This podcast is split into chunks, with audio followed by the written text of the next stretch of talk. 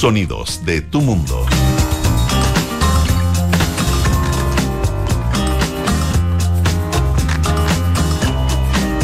Muy buenas tardes a todas y a todos quienes nos escuchan. Hoy, día eh, martes 6 de septiembre en Terapia Chilensis. Es un día muy especial, muy importante, no solo por todas las noticias que acontecieron durante la jornada y que por supuesto vamos a comentar y analizar, sino porque está aquí, es verdad, de cuerpo presente, Noan Titelman, ¿cómo estás? Bien, aquí en 3D, así En que 3D. bienvenido, no, pero yo, bienvenido, yo le di un abrazo y es de carne y hueso. Es, Es de verdad, existe Es realmente, verdad, no es Fonten, ¿cómo bidimensional. Bien, muy bien, Bien. muy bien, muy contento de tener a este hombre aquí de cuerpo presente. feliz, feliz de estar. Y no tener que ponerse sofono en la oreja. Sí, tener que verlo carga. a la distancia con audífono, una, una lata. Así que mucho mejor tenerte aquí en el estudio, Noam Titelman, eh, nuestro panelista de los días martes, y viene llegando definitivamente desde Londres, donde estaba haciendo su Y nos ha traído unos regalos. Nos ha traído unos regalos preciosos. Los una alcancía londinense aquí con Peter Pan, todas las figuras volando, no sé qué querrá Y, y tiene ¿Qué dulces adentro. ¿Tiene dulces adentro? Sí, sí, después lo puedes ver. Impresionante, ¿no? eso me lo voy a guardar para, para mí. Oye, pero bueno, Noam, eh, bienvenido, de verdad. Qué bueno tenerte aquí. y Imagino que no somos los únicos que estamos felices de que estés aquí, sino muchos de tus amigos y compañeros de ruta política que hoy están en el, en el gobierno y no lo están pasando bien. Sí, el día que escogí para venir, la verdad. Justo. Justo, pero alcanzaste a votar o no? Sí, voté, voté. ¿Votaste ¿Alcanzaste ya? a votar? Sí, voté. en- Y interesante. El voto del extranjero tiene un fenómeno medio, medio curioso porque realmente llegan chilenos de todas partes porque uno puede votar solo en un lugar particular. Por ejemplo, en el Reino Unido todos van a Londres. Claro. Entonces se encuentran hordas de chilenos, suele ser una excusa para que haya asados y comida chilena y todo. Así que en verdad es una experiencia muy bonita votar en el extranjero. Y tú me imagino cómo han estado los nervios, porque más te venía. Más bonita todavía cuando los resultados son distintos, sí, eso, eso es verdad. Te habría gustado que fuera de otra manera, me imagino. Bueno, eh, qué mejor invitado, ¿cierto, Arturo? Que tenemos para analizar eh, lo que ocurrió hoy al mediodía. Iba a producirse el cambio de gabinete, una cosa muy curiosa que había sido hasta anunciada en pauta de prensa. Yo no tengo experiencia en mi eh, trayectoria periodística de como una citación a pauta de prensa. Siempre es como que ocurren nomás. Empiezan a trascender, como va a ser ahora, va a ser ahora, y corren los periodistas a la moneda y, y se empieza a sacar la alfombra y hay uno cacha que se viene el cambio de gabinete. Ahora se citó. Desde ayer hubo una pauta que decía mañana eh, cambio de gabinete y eh, Carolina Toá se demoró un poquito en llegar, entonces aumentó la, la tensión. Eh, después subimos que era porque venía con su madre, que estaba mayor, entonces era más lento el traslado, pero ya hace poquito antes sí se confirmó que sería Carolina Toa, ministra del Interior, y Analia Uriarte, ministra secretaria general de eh, la presidencia, pero antes, con un condoro, ¿cómo le vamos a llamar? Sí, chascarro. chascarro bien grande. Eh, se anunció que eh, primero era el subsecretario del Interior, Manuel Monsalve, quien pasaba a ocupar el cargo de Giorgio Jackson, porque desde la subsecretaría de Educación se trasladaba a la subsecretaría de Interior un cargo de a- altísimo nivel, eh, Nicolás Cataldo, militante del Partido Comunista.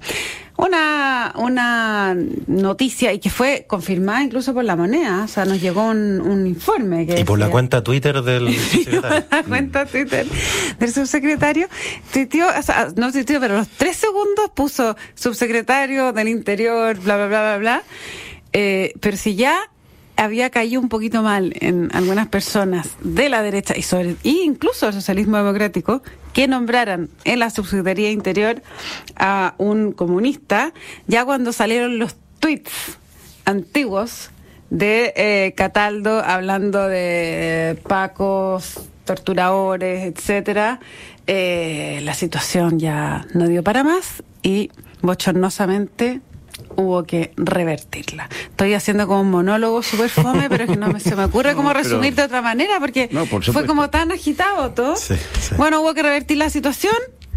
Eh, punto final, Ana Lía Oriarte, la ex jefa de gabinete de Michelle Bachelet, una mujer, la mujer fuerte del bacheletismo, socialista, de larga trayectoria en el ex Nueva Mayoría, concertación, como quiera llamársele, entra a la Secretaría General de la Presidencia, Carolina Toá, ministra del Interior, Camila Vallejo queda como vocera, pero yo diría que el punto central aquí es que el socialismo democrático llega con todo al corazón de la moneda y como dijo el presidente Boric en su discurso, aquí se cambia la conducción política del gobierno. Ahora no voy a hablar más en todo el programa. Gracias.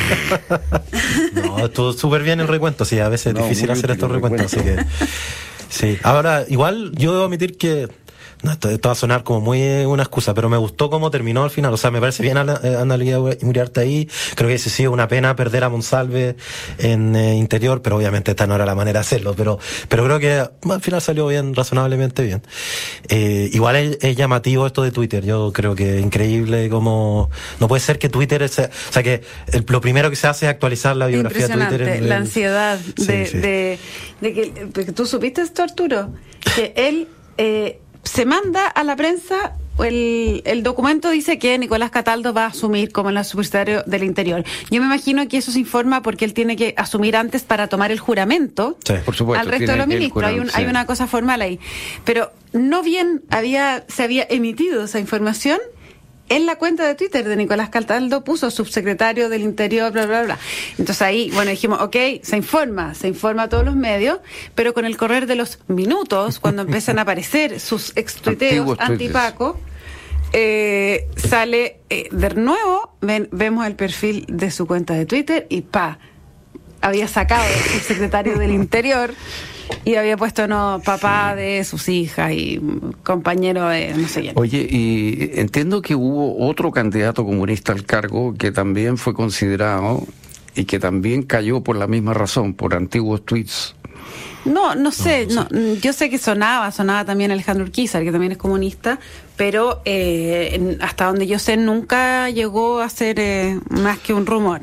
Ahora, además yo quiero decir que tengo bastante buena impresión de Cataldo y creo que además lo ha hecho bastante bien de subsecretario de Educación. No sé, esto, todo este... Porque al final también lo perjudicaron a él, quiero decir que Claro, no... claro. No que él haya quedado feliz, yo creo, con cómo se hizo todo este proceso. Eh, bueno, yo creo que un- una parte de esto es la, el apresuramiento justificado porque todo el mundo siente que hay que hacer esto rápido, el cambio de gabinete. En parte porque yo creo que, y de hecho el presidente fue bastante, siento que fue bastante explícito cuando habló que eh, la tarea principal ahora es sacar el siguiente proceso constituyente, el nuevo proceso constituyente. Y de hecho creo que cuando habla de Jara, que ahora se incorpora Sí, al comité, eh, que está de ministro de Trabajo, eh, dice que una de las razones por la que era importante estuviera ahí porque ha logrado hacer acuerdos difíciles, incluso improbables, creo que dice algo así. Sí, acuerdos improbables, tal Que, cual. que es lo que necesitamos ahora, algo así. Que, que yo, o sea, lo que creo que fue bastante explícito en que esta es como la gran prioridad. Y creo que es una de las razones por la que quizás lo, lo- incluso con los tweets de Cataldo en otras circunstancias se hubiese podido sobrepasar, pero yo creo que en este momento no creen que haya pero el más mínimo ruido para que pueda avanzar la negociación Ah, con la derecha, que de hecho ahora se van a juntar y todo. Se juntaron esta juntaron. tarde ya en la moneda que fue. Bueno, también hubo un momento que tan valió esa reunión porque con el nombramiento de Cataldo la derecha se paró en cinco patas y dijo no voy a la moneda ni por si acaso. Pero con el correr del- de las horas se bajaron eh, las tensiones y fueron a la reunión con el presidente Boric, no los republicanos, me refiero a, Chile Vamos. Pero sí, yo creo que eh, el- el sentir que hubo en la mañana fue justamente ese. Uno que, eh, si bien el cambio de gabinete, la configuración final se tuvo que resolver una vez conocido el resultado del plebiscito y la paliza del rechazo, eh, ¿Cómo no había hecho un chequeo exhaustivo antes de los candidatos susceptibles a ocupar puestos de mayor relevancia? Porque la subsecretaría de Interior es un puesto de gran relevancia.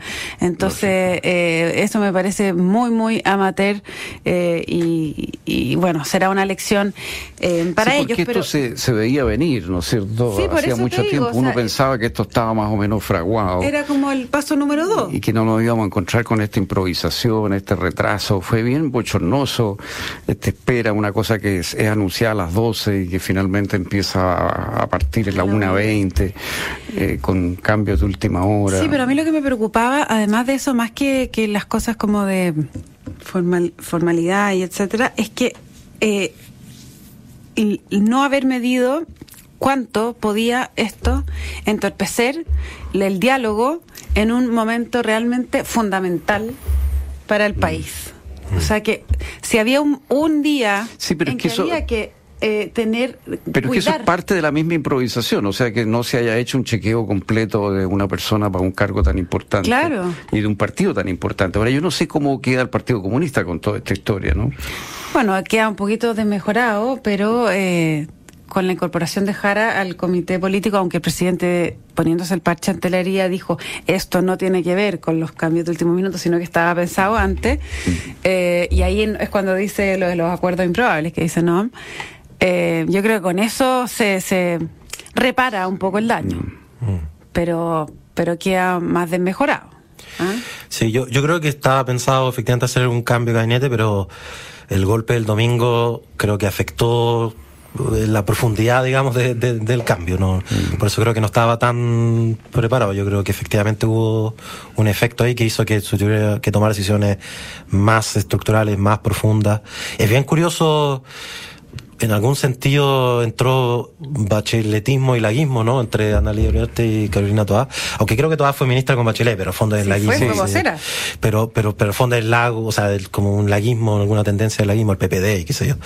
Eh, así que está interesante. Ahora sí que eh, creo que es difícil negar que este es un gobierno que incluye al menos una vertiente importante de la concertación, como que ya no es, creo que en un rol protagónico absoluto, eh, creo que es bastante claro. Es interesante como proceso, yo creo que además eh, hay un tema generacional que por fin creo que empieza a sepultarse, que, bueno, pues ya era hora, digamos.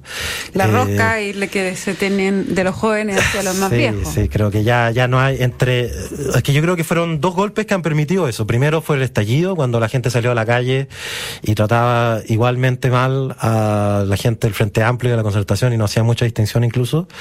Y este resultado plebiscito, los dos han empujado a un sector a darse cuenta que no hay tanta cancha para andar peleándose por quién nació en qué año, digamos.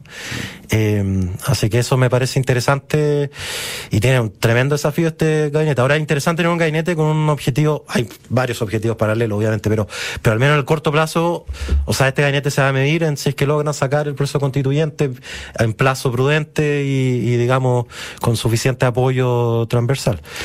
Y si logra, yo también creo, contener un poco la seguridad. ¿No? Que también fue algo que el presidente Boric dijo, fue creo que la dijo, y esto eh, no nos hace cambiar en nada nuestro nuestra ruta, algo así, eh, intentando también hacer guiños siempre hacia las dos aguas en las que navega.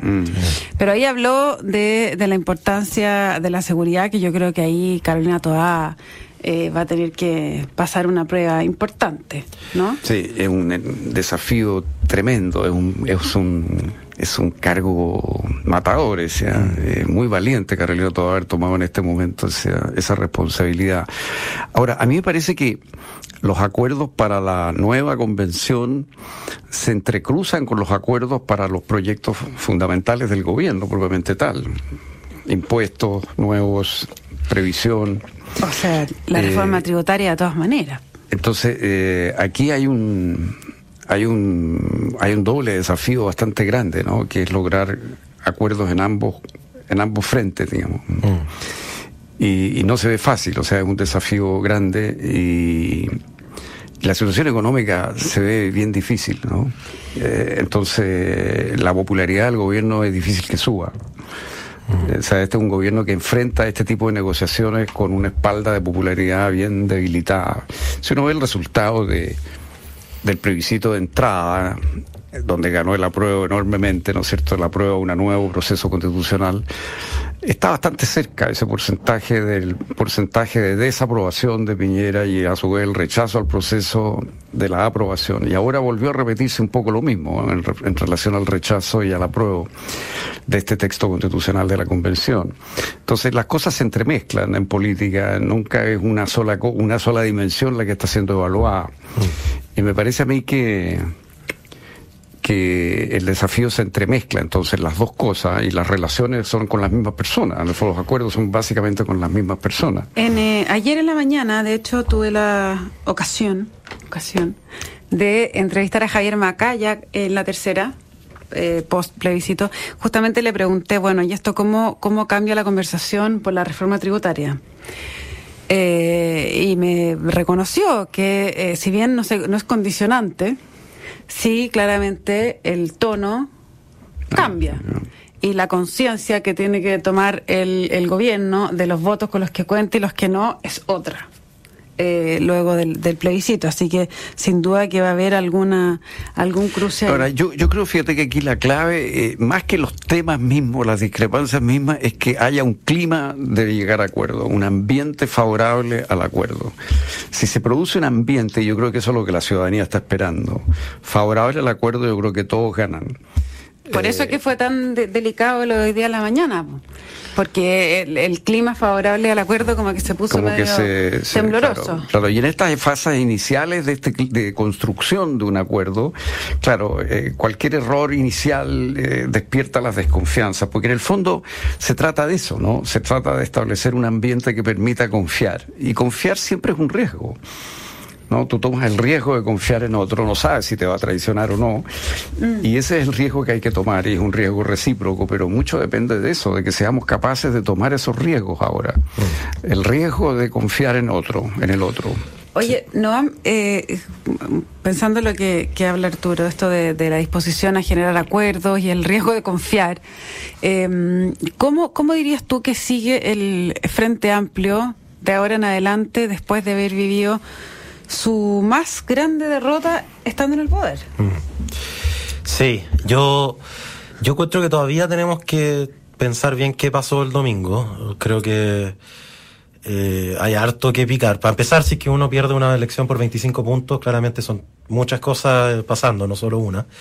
Eh, y, efectivamente creo que es una generación que llegó muy rápido al poder, que supo, o sea, aprendió muy bien cómo ganar elecciones, pero ahora va a tener que aprender cómo se pierden también. y yo creo que es un aprendizaje muy valioso en la vida, aprender a perder en general.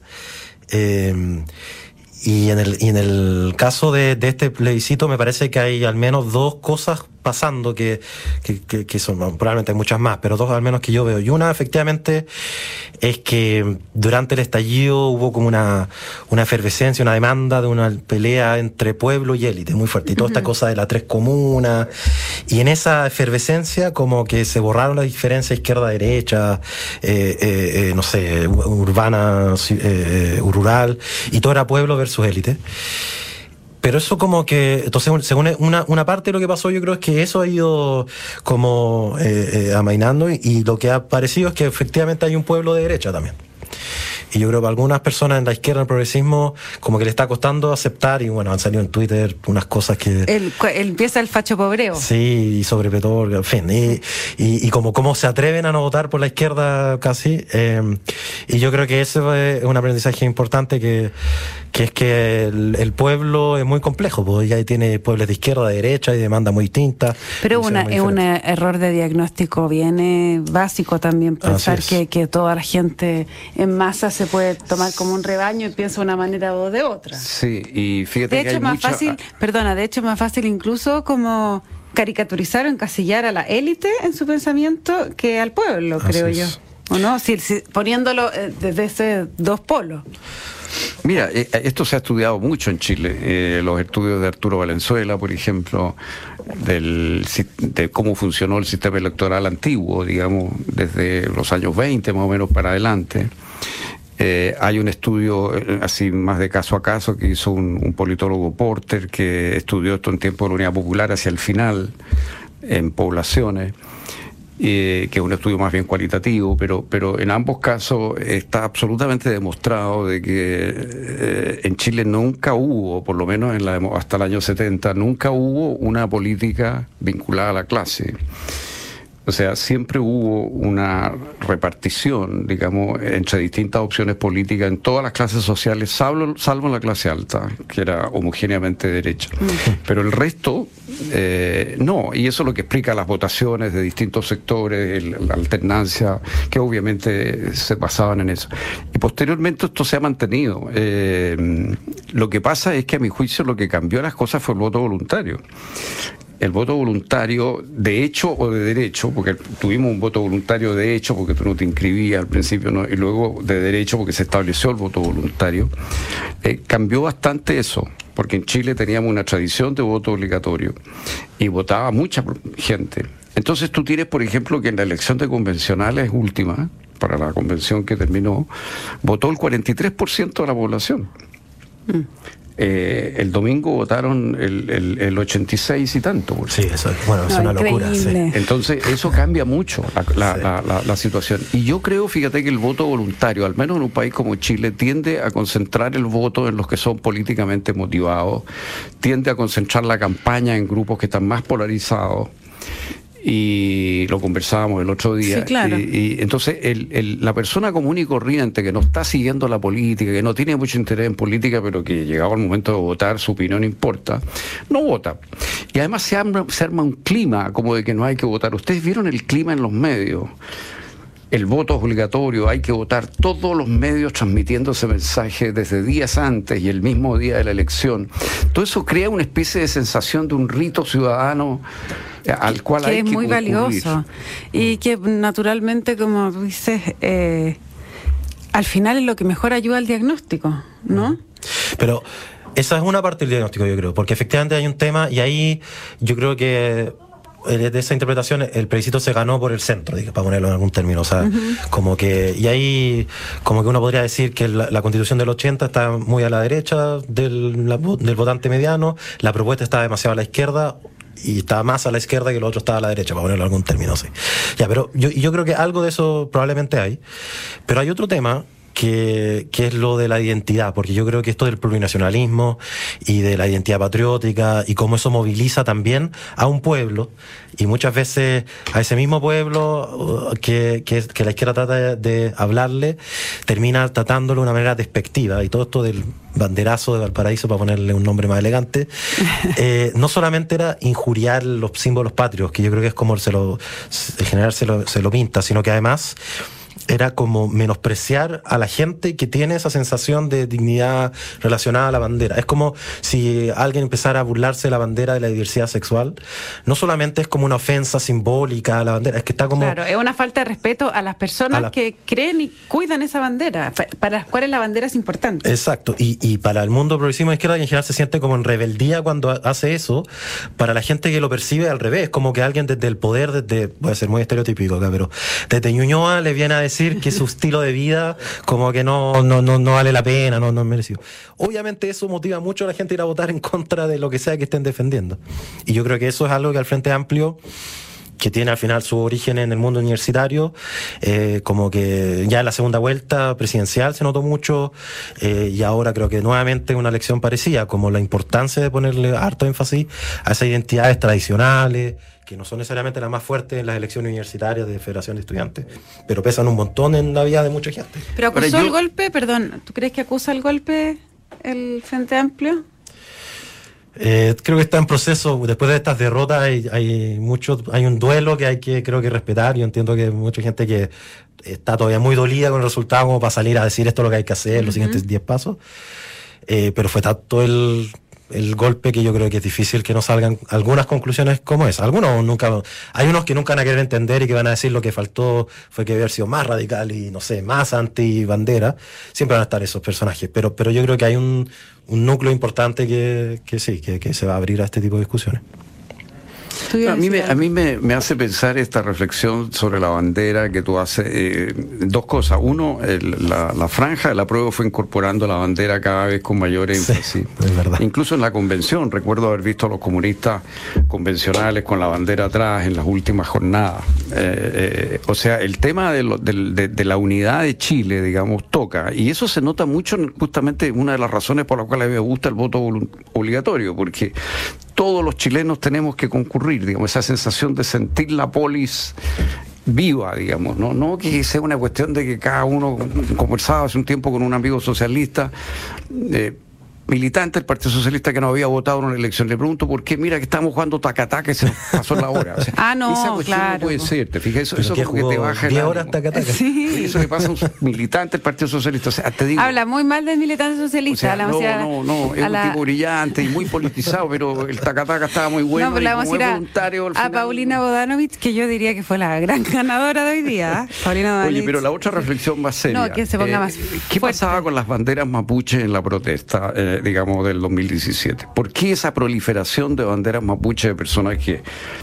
¿Qué, qué significaba eso? ¿Y hasta qué punto eso ya fue una cuestión que puso en juego algo? ¿Y hasta qué punto las encuestas que leímos en ese momento y que reflejaban tanto apoyo, eran tan representativas, reflejaban realmente la realidad, porque hemos visto que las encuestas en esta oportunidad quedaron bastante lejos de la marca. Marcaron sí la orientación, pero estuvieron No, bien claro. lejos. Entonces uno se pregunta, bueno, eh, ¿hasta qué punto hubo una masa de gente silenciosa que vio esto con crítica, con escepticismo, que condenó la violencia, que condenó los saqueos, que condenó la destrucción de la ciudad? Eh, eh, oye, eh, eh, no sé, me hago esa pregunta yo. Sí, yo solo me quiero sumar a la crítica de las encuestas, porque no puede ser que no solamente no sabemos eso, no sabemos en qué se están equivocando las encuestas. O sea, ni siquiera hay un esfuerzo en entender cuál es el problema. Se equivocaron varias encuestas en más de 10 puntos. Esto de que, claro, se equivocaron en la dirección opuesta, entonces dieron correctamente al ganador. Así no funciona la estadística, no, no los 10 puntos igual están errados. Y, y creo que tenemos un gran problema porque efectivamente la encuesta marca mucho el tono del debate y si no está midiendo la opinión pública de verdad, entonces estamos súper complicados.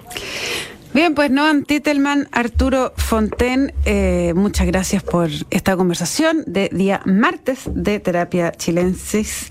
Eh, y no se vayan porque eh, luego viene información privilegiada al cierre y luego sintonía crónica epitafios junto a Bárbara Espejo y Rodrigo Santa María. Pero antes que eso, les quiero contar que la transformación digital de tu negocio nunca estuvo en mejores manos. En Sonda trabajan para que disfrutes tu vida, innovando y desarrollando soluciones tecnológicas que mejoran y agilizan tus operaciones. Conócelos hoy, Sonda Make It Easy. Muchachos, un placer como siempre conversar con ustedes y nos encontramos mañana a las 8 con más Terapia Chilensis. Que estén bien. Muy buenas noches. Buenas noches.